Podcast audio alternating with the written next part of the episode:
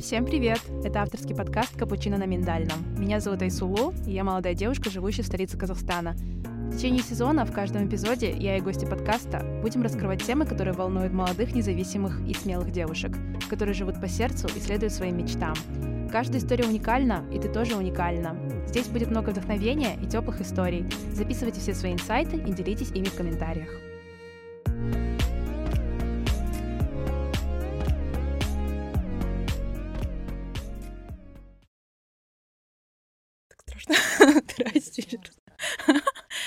Что на самом деле я вас э, знаю еще с 2016 года.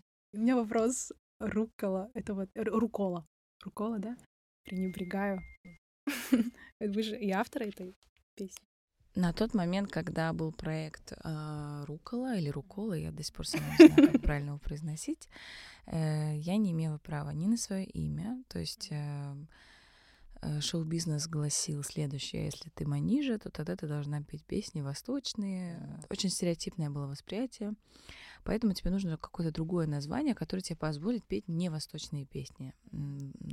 Далее а, ты не можешь петь свои песни. Я писала песни с 11 лет. Более того, я писала их в основном на английском языке, а, потому что все-таки у моего поколения, у одних из первых появился сильный доступ к всей международной музыки.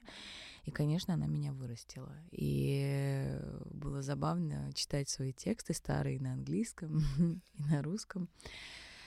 И, конечно, они были никак э, не востребованы э, на территории шоу-бизнеса того времени.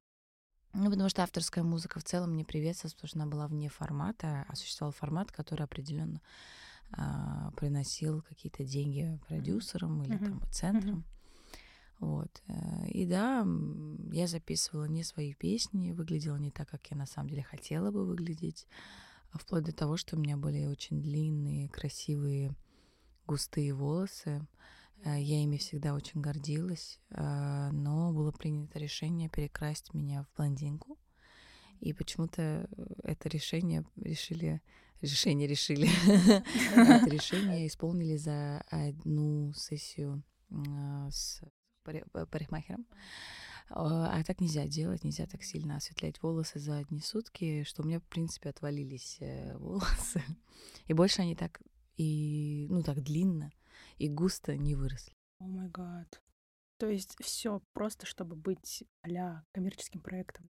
Ну, конечно, потому что в целом у меня нет никакого, никаких э, обид и претензий, потому что это дело выбора, и на тот момент э, шоу-бизнес не давал выбора. То есть он давал только один, одну опцию. Либо ты делаешь так, а вторая опция была, либо ты вообще не участвуешь. А я очень хотела на сцену. Я тогда не понимала, для чего и зачем мне нужна сцена. Мне просто очень хотелось быть популярной. И когда я стала популярной, я поняла, что, оказывается, как-то бездушно быть просто популярным без ничего. И как-то тяжело, когда ты на сцене не ты, когда эм, в интервью не ты, когда на обложках журналов не ты. Я себя чувствовала Ханой Монтаной, которая живет двойную жизнь. Да, живет двойную жизнь, вечером выступает на сцене, а утром отправляется в университет, и в университете меня никто не узнавал. То есть э, настолько это были два разных человека, что в универе это была манижа, но мейкап с э, фенечками, с толстовками, э, какие-то дебильные шарфы, свитера, э, сутулая девчонка, которая слушала Radiohead. Возвращаясь на сцену, это была такая уже накрашенная, очень ярко, яркие цвета, мейкапа, тонкие брови, короткие золотые юбки, каблуки. И, конечно, я до сих пор не ношу каблуки и золотые юбки. Не потому, что я противница этого. Это просто... Мне просто некомфортно. А тогда приходилось постоянно преодолевать это. Ну, вы ведь одна из первых, кто начал работать самостоятельно, независимо от продюсеров.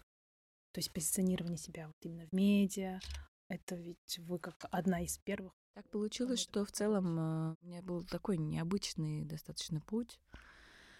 И так сложилось, что я была первым человеком, хотя странно, да, в мире, который сделал видео коллаж в Инстаграм. Это очень странно, потому что э, это настолько мне казалось просто, и это было везде, и на Ютьюбе, и в других э, медиа.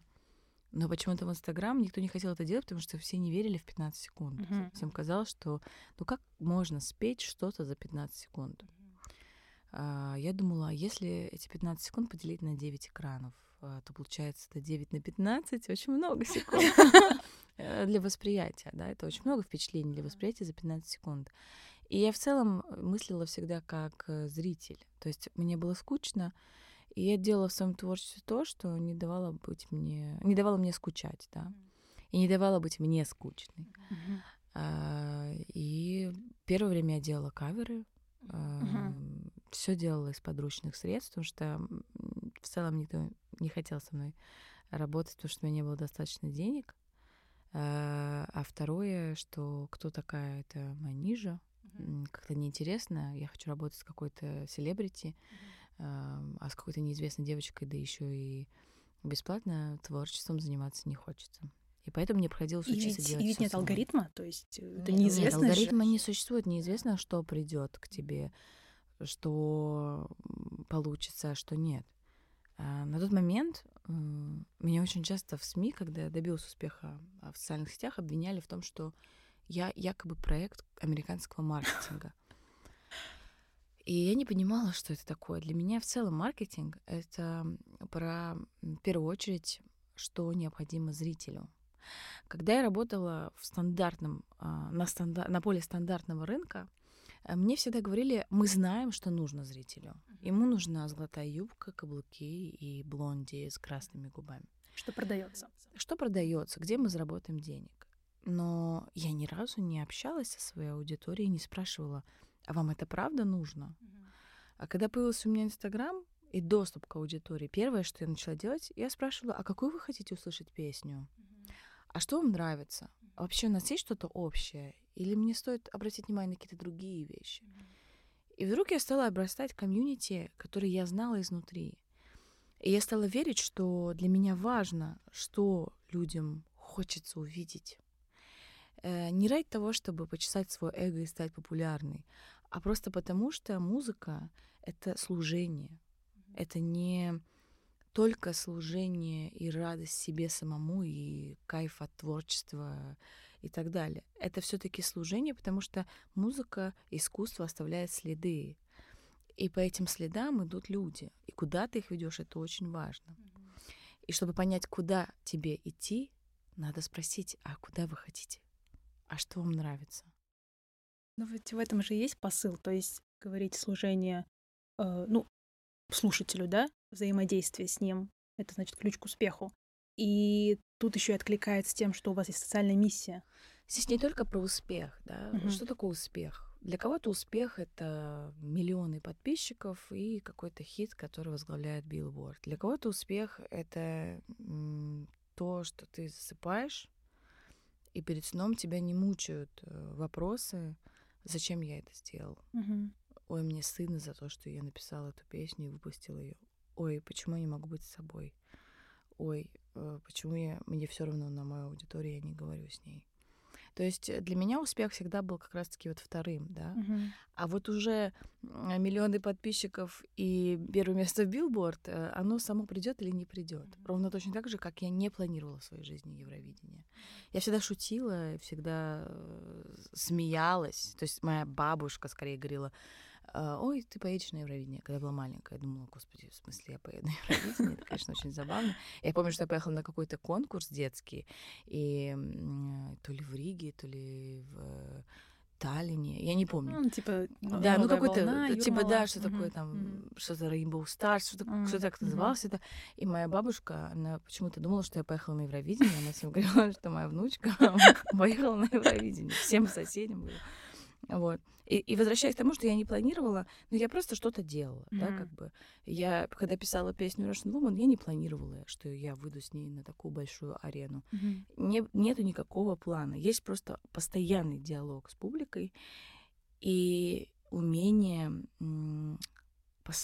все время расти, все время учиться чему-то новому, принимать условия, потому что очень часто, когда ты добиваешься статуса, привилегированности, ты добиваешься усп- успеха, о чем, угу. да, вот, хотя для всех он разный. Признание голоса. Ну, скажем, да. ты становишься очевидно популярным человеком, угу. у тебя появляется больше денег, у тебя появляется больше влияния, и у тебя появляется больше комфорта. Угу. И вот этот комфорт, он становится очень э, порой разрушительным. То есть я не противница комфорта, я считаю, что э, деньги надо зарабатывать, и хорошо зарабатывать много денег, и это нужно, это необходимо. Необходимость себя о себе позволять отдыхать, если есть возможность хорошо отдохнуть, хорошо отдохни, потому что потом ты еще больше заработаешь. Но иногда, вот, например, ты добиваешься вот типа там того, что ты можешь снимать э, клипы или там уже фильмы, да, своего mm-hmm. творчества, и тебе представить, что сделать степ-бэк и снимать на телефон из картона, это типа очень weird, типа фу, ил. А вот для меня никогда не было это weird, потому что моя мама, она была всегда примером того, как ты очень популярная в Таджикистане, суперзвезда, ты теряешь все из-за войны, ты моешь унитазы. Буквально год назад «Братские народы», привет, мы так рады, что ты приехала в Москву. Потом развал Советского Союза, война, ты возвращаешься в Россию, и тебе говорят какое-то слово «чурка». Что это за слово? Откуда оно возникло? Черножопое? Что Ребенку. это за слово?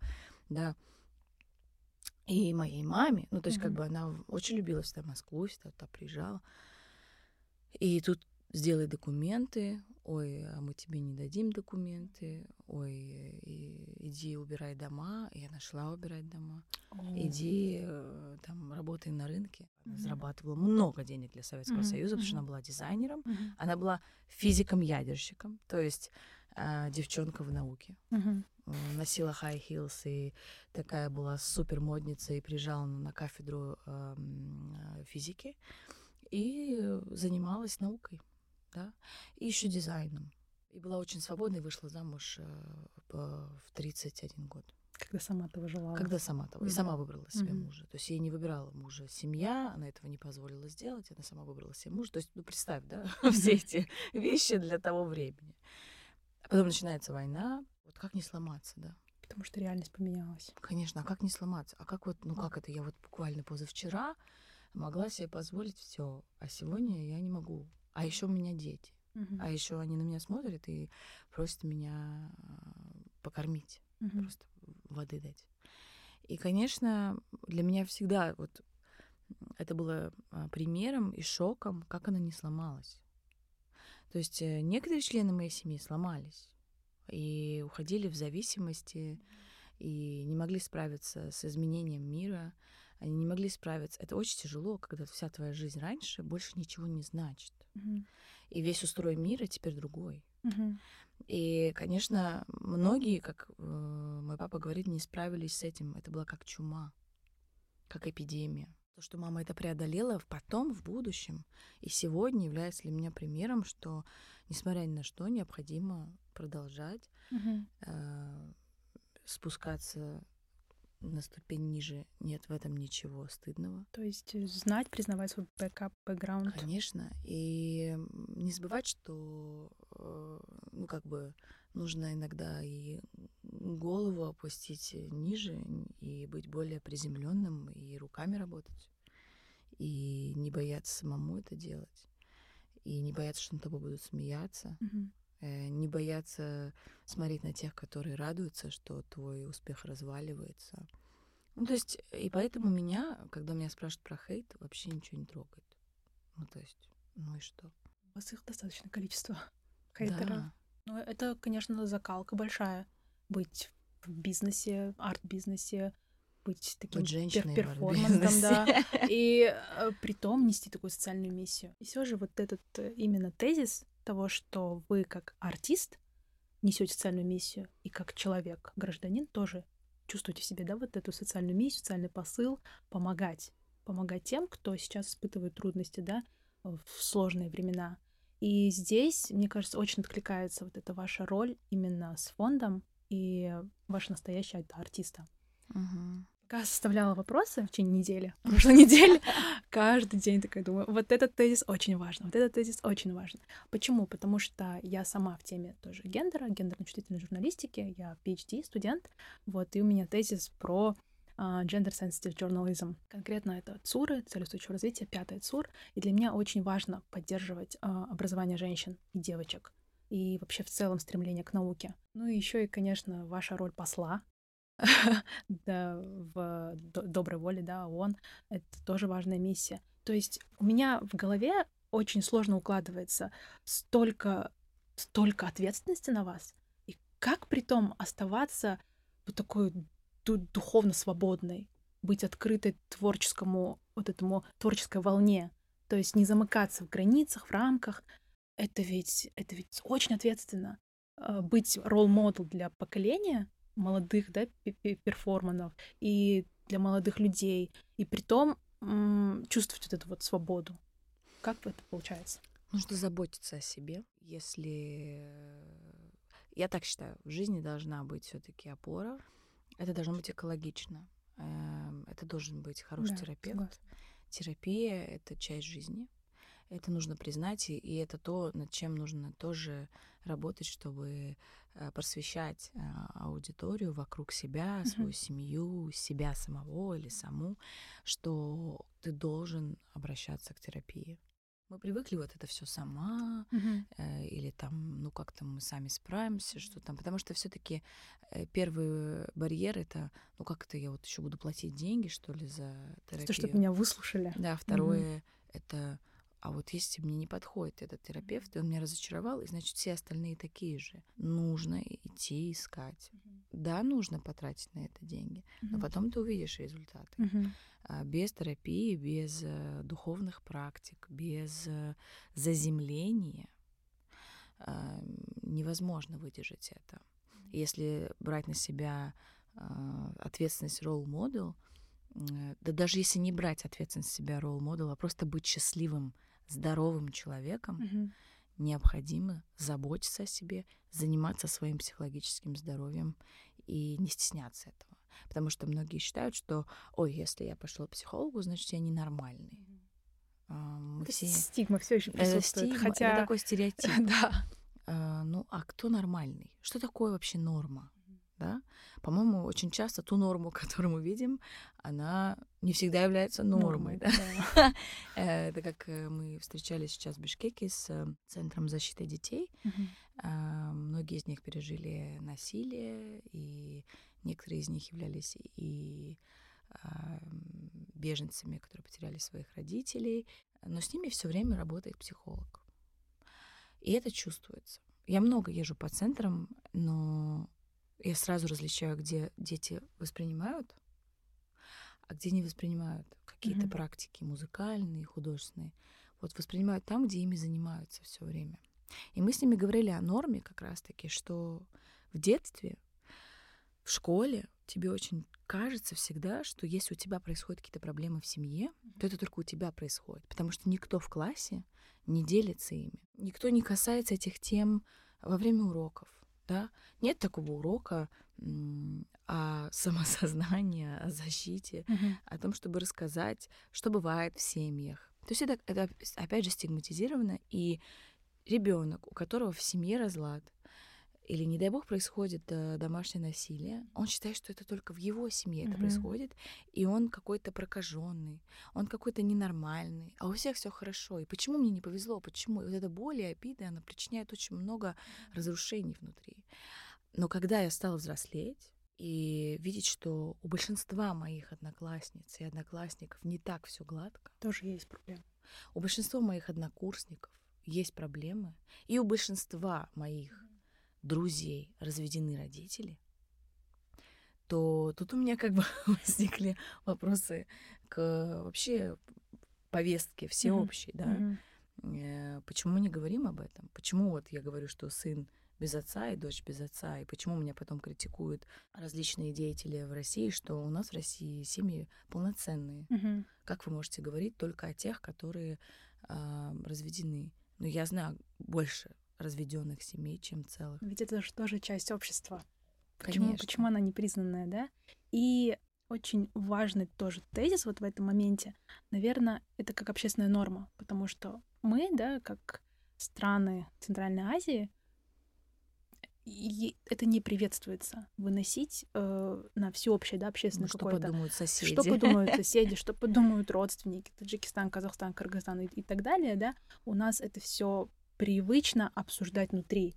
И дети, конечно, испытывают большой дискомфорт внутри себя, проживая вот эти конфликты самостоятельно. Конечно, не иногда даже внутри ты не можешь обсудить. Вот у меня есть пример э, в моем окружении. А, Это кавказская семья, в которой ребенок в детстве столкнулся с домогательствами со, М. стар- со стороны старшего члена семьи.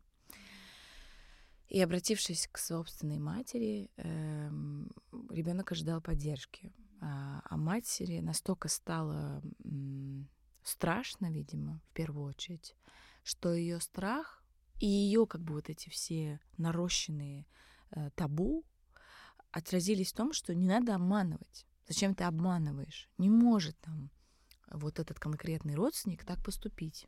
Не может. Ты придумываешь. И вот у ребенка в этот момент я виноват Мгм, в том, что мгм, меня трогали. мгм. Я не могу обратиться Мгм. к родителям. Меня пристыдили. Мгм. И даже внутри порой из-за того, что старшим а, сложно, из-за всех тех стигм и табу, которые на них на- навесили, как медали, им сложно увидеть правду и защитить. Потому что если они начнут защищать, то пойдут слухи, будут как-то клеймить, как, не знаю, шеймить маму, да, Мгм. что вот она вот не Что не состоялась как женщина, как мать. и так Я не далее, говорю, да. что это во всех Да. семьях. Вот меня очень часто обвиняют, тут вы так говорите, как будто у нас везде так в Центральной Азии или на Кавказе. Нет. Мы должны рассказывать Мгм. об этих кейсах, чтобы пробуждать и у старших, и у младших Мгм. поколений желание поговорить или хотя бы обратиться в первую очередь за помощью. Мгм. Если ты не получил помощь внутри семьи, это не значит, что ты больше нигде не можешь ее получить. Это правильно. Вообще в целом регион Центральной Азии э, принято считать, да, таким вот закрытым, немножко локальным, то есть все проживают все это сами по себе. А, и вот здесь тоже откликается ваш фонд. То есть вы пока тоже локально существуете в России, да, но какие цели и миссии у фонда, планы по развитию вот именно Смотрите, мы находимся на территории? Российской Федерации, и наш основной фокус, э, ну, как мы зарегистрированы как фонд, который помогает человеку в трудной жизненной ситуации, сейчас наш фокус на проблему насилия, домашнего насилия в семьях восточных культур. Чаще всего это мигранты, мигрантки, беженцы. Мгм. А, И также из Казахстана у нас очень много обратившихся. Именно те, кто находится на территории Российской Федерации, у тех, у кого наименьшее количество прав и возможностей себя защитить, а самое главное, знаний, отсутствует знания о своих правах. И вот эта беззащитность, да, а, позволяет очень многим плохим вещам в жизни случиться. Мы занимаемся, мы оказываем бесплатную психологическую помощь, мы оказываем бесплатную юридическую помощь. А, Что такое юридическая помощь, да? Рассказать человеку о его правах, помочь ему с а, ассимиляцией, а, с документами, с тем, чтобы выйти на работу. Также у нас есть там программа про- просвещения, пространство просвещения, где мы конкретно обучаем, инспирируем женщин к женскому предпринимательству, чтобы они искали пути, фиксировались на них и работали над тем, чтобы выйти из экономического насилия. Мгм. Потому что, опять же, женщина, любая женщина, которая оказывается на территории чужой страны с мужем, ам, сталкивается с такими проблемами. Например, если получить статус, документы, это чаще всего очень сложно, дорого, долго. А нужно зарабатывать деньги, кормить детей. Чаще всего мужчина первый, кто начинает э, себя ассимилировать в Мгм, обще- э, в э, обществе. А женщина потом уже. И она чаще всего сидит дома с детьми. И мы называем этих женщин невидимые женщины. Потому что у них нет доступа. У них нет доступа к защите. Ам, Вынужденная миграция, трудовая, да, миграция, а, это очень тяжело. Мгм. И порой от несправляемости, со стрессом, со страхами. Мужчинам тоже очень сложно это преодолеть себе. А, накапливается огромное количество агрессии. И эта накопленная агрессия, она начинает проявляться в семейных отношениях и может дойти до бытового а, насилия. Бытового насилия. Mm-hmm. Не говоря об экономическом насилии. Это вообще у нас как норма. Я тебе вот это купил, поэтому молчи. Угу. Или я вот столько заработала, сиди вон, занимайся детьми. Это, конечно, влияет на то, что в первую очередь женщина не может обратиться в полицию, потому что, идя в полицию, ты, что с тобой будет? Тебя могут депортировать. Подвергаешься риску. Да. да. И вот это недоверие к полиции у нас произошло еще с 90-х. Угу. Ну, типа, это тоже такой э, э, болезненный момент. И это как бы стил. Это стил, да. Sometimes, unfortunately. Да, но э, для мигрантки, ну, я была беженкой, и я помню, как мне страшно было ходить в метро одной. Потому что если меня остановят, что, ну, что со мной будет? Потому что вокруг было огромное количество примеров в комьюнити, где задерживали, мою маму в обезьянник сажали. Я лично прошла, моя семья прошла и мое окружение. И поэтому я понимаю, почему женщине, девочке особенно страшно обратиться за помощью в полицию.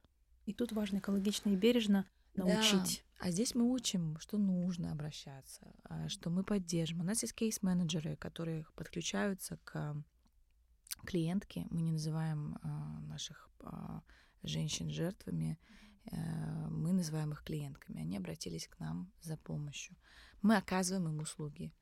Э, и наш кейс-менеджер ведет их, то есть к юридическому, к, к юридической консультации, к психологической консультации, если есть такой запрос. Uh-huh. И мы потихонечку выводим а, женщину из этих отношений. Это очень долгий путь. Uh-huh. Это очень длительная такая прям постоянная работа с клиенткой. Uh-huh. И она требует, конечно, сил и денег.